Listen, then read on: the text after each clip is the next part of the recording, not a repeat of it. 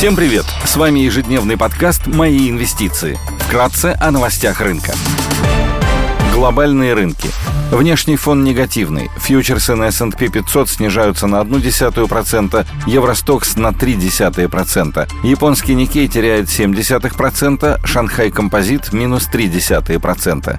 Индекс технологических компаний Китая Хэнк Сэнк падает больше, чем на 2%. Индекс потребительских цен в Китае в июле 2022 года вырос на 2,7% в годовом исчислении против 2,5% месяцем ранее и достиг максимального значения за два года. Индекс цен производителей при этом показал снижение по сравнению с данными за июнь, плюс 4,2% в июле против 6,1% в июне.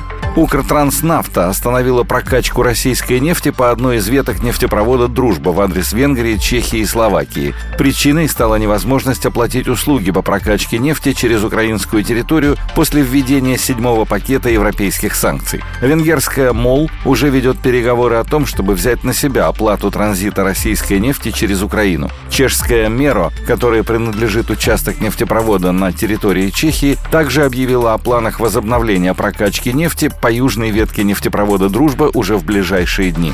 Баррель Бренд стоит 96 долларов, золото торгуется по 1791 доллар 80 центов за унцию, доходность по десятилетним гособлигациям США на уровне 2,79%.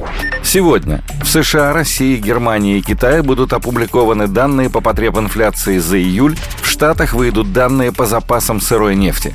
Корпоративные новости. Из крупных иностранных эмитентов отчитываются Walt Disney, Prudential и NIO. Идея дня только для квалифицированных инвесторов. На рынке акций иностранных эмитентов интересными считаем бумаги Stellantis NV, одного из крупнейших автопроизводителей в мире, который был образован в результате слияния Fiat Chrysler Automobiles, FCA и PSA Group.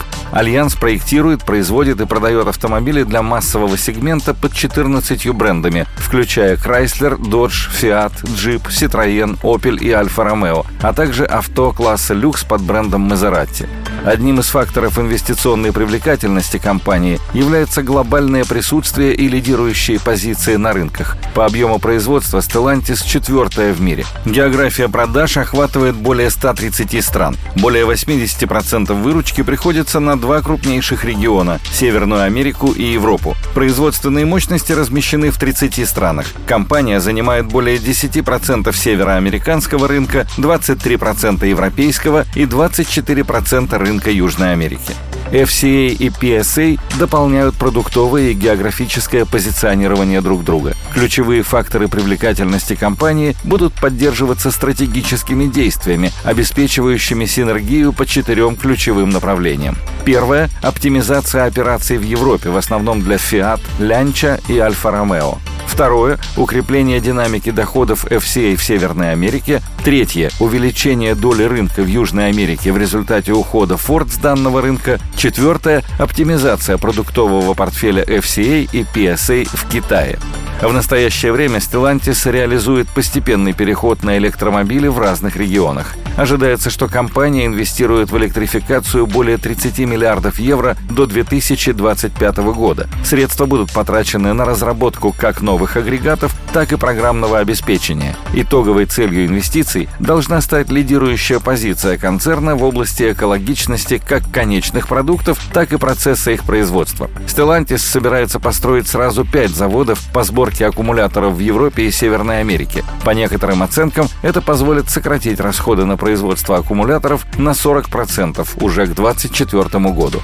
У компании дифференцированная стратегия развития программного обеспечения в сравнении с другими производителями комплексного оборудования. Корпорация намерена разработать три технологических платформы со средствами искусственного интеллекта. Облачную систему STLA Brain, которая свяжет контрольный модуль автомобилей с высокопроизводительным вычислительным комплексом, STLA Smart Cockpit для навигации, голосового управления и маркетплейса и фирменный автопилот STLA Autodrive.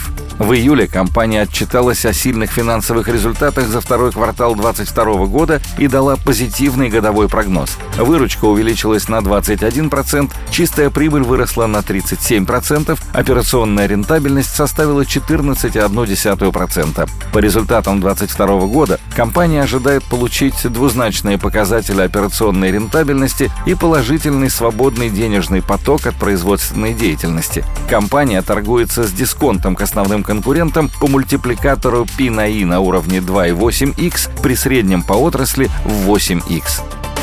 Спасибо, что слушали нас. До встречи в то же время завтра. Напоминаем, что все вышесказанное не является индивидуальной инвестиционной рекомендацией.